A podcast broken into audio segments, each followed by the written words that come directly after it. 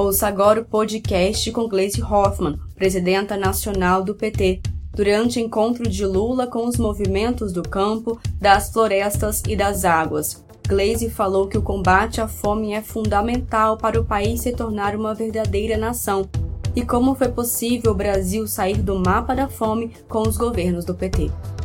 Bom dia, companheiros, companheiras. Emocionante participar aqui dessa mística de abertura. Quero saudar todos os companheiros e companheiras das entidades que estão aqui, representando os povos do campo, das florestas e das águas. É um prazer estar aqui com vocês nesse dia que precede o Dia Mundial da Alimentação. Cumprimentar o nosso querido presidente Lula, cumprimentar o nosso querido professor Fernando Haddad e, em nome dele, fazer uma saudação a todos os professores e professoras pelo Dia do Professor.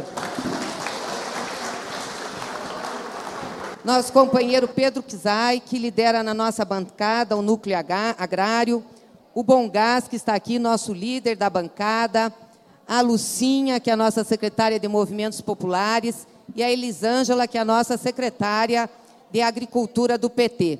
Também os companheiros deputados que estão aqui nos prestigiando, companheiro Newton Tato, Valmir Assunção, Marcon, Padre João, Paulo Teixeira, Ayrton Faleiro e o nosso secretário de comunicação, nosso querido Gilmar Tato.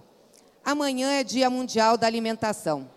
Esse dia foi instituído para comemorar a implantação da Organização das, das, das Nações Unidas da, para Alimentação e Agricultura, que aconteceu em 1945, no dia 16 de outubro de 45. A primeira comemoração do Dia Mundial da Alimentação se deu em 1981. E o lema, o tema era A comida vem primeiro. Lá se vão 40 anos, mas esse tema continua na ordem do dia. E, infelizmente, voltou para a ordem do dia do Brasil, um país que já tinha conseguido debelar a fome. Comer é um direito animal, é o primeiro na escala dos animais e dos humanos. E Graciliano Ramos colocou isso muito bem no seu livro Vidas Secas, quando fala que os personagens, quando trata a, a, a situação dos personagens, mostrando que eles voltam à condição animal quando precisam lutar por comer. Deixam de fazer qualquer outra atividade. Nós moramos num dos países que é maior produtor de alimento. Exportamos alimento e produzimos uma grande quantidade de alimentos. Como explicar que temos fome no Brasil?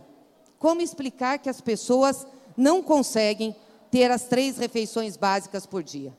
Pela ganância, justamente pela é, falta de responsabilidade dos governos, pela indiferença. Aliás, nós somos um país marcado por governos que sempre tiveram pessoas bem nutridas à frente deles.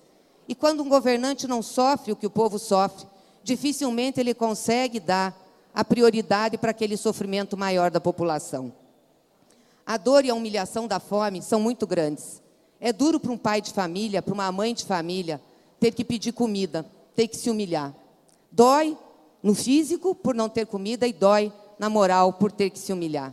Por isso, o combate à fome é fundamental para um país se tornar uma verdadeira nação a inclusão das pessoas. O Brasil nunca tratou, já falo da exceção, a fome como um problema do Estado. A única vez, e a primeira vez que isso foi tratado, foi quando o presidente Lula assumiu a presidência do Brasil a partir de 2003 um retirante nordestino que passou fome. A primeira vez que o Brasil foi governado por um trabalhador e um trabalhador que tinha sentido fome. E por isso o presidente Lula colocou como sua prioridade, por entender a importância disso para a construção e desenvolvimento de um país, o enfrentamento à fome. E foi a primeira vez que o Brasil conseguiu começar a debelar esse mal que afetava por séculos a nossa nação.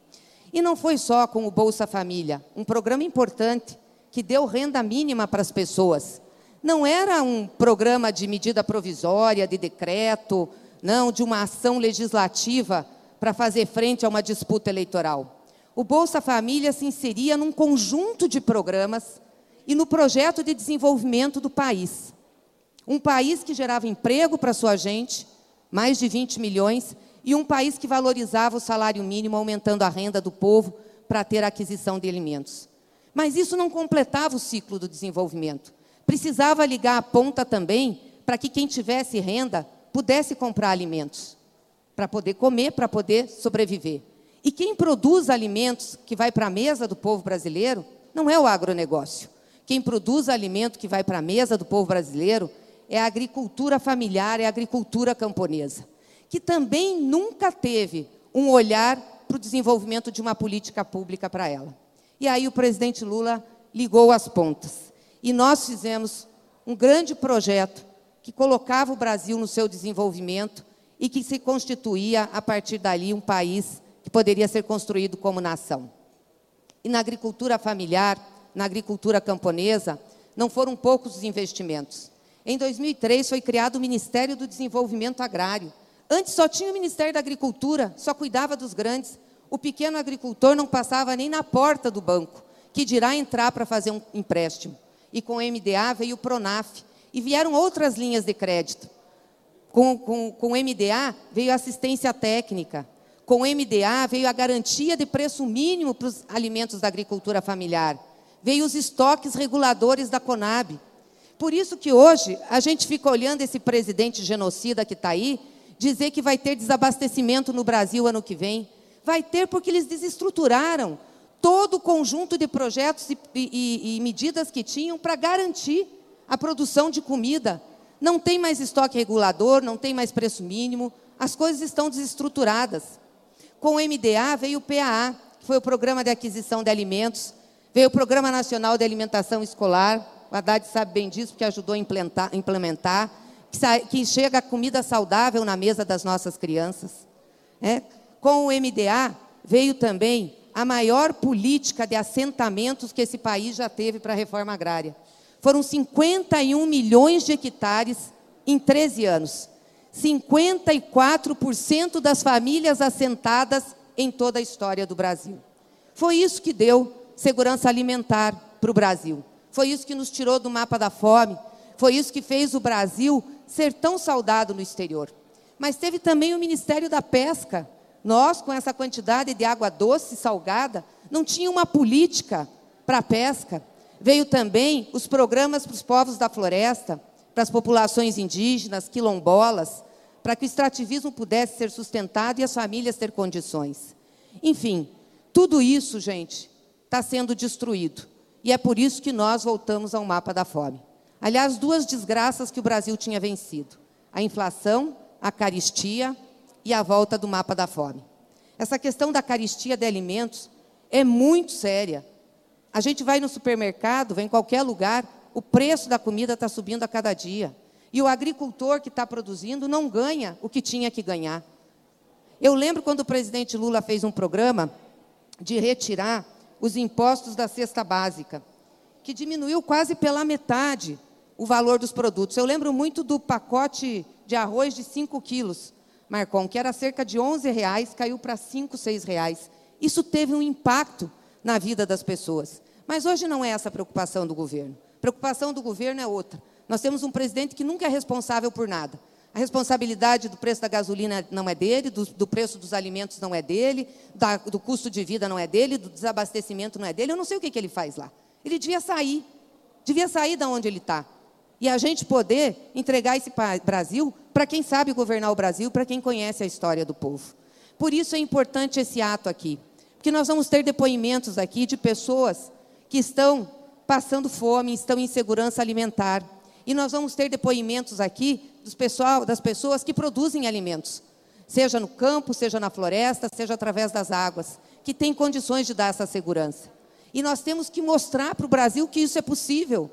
Já começamos a fazer e temos que retomar e temos que continuar. Por isso eu saúdo com grande entusiasmo essa, essa reunião aqui. A presença do presidente Lula, aliás, foi dele a ideia de a gente fazer essa conversa para mostrar que tem jeito. E nós que estamos aqui, nós temos o dever de esperançar o Brasil, nesse centenário de Paulo Freire. Esperançar no sentido de agir, de fazer, de não deixar as coisas como estão e mostrar que tem sim saída para essa crise que nós estamos passando.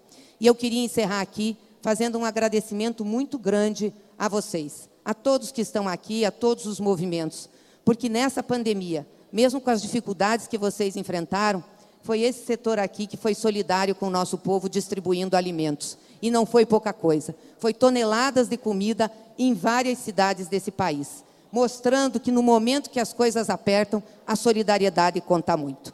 Então, um abraço grande a todos vocês e tenho certeza que a gente vai mostrar para esse país que tem saída e que a esperança está aqui. Viva os movimentos do campo, da cidade e das águas.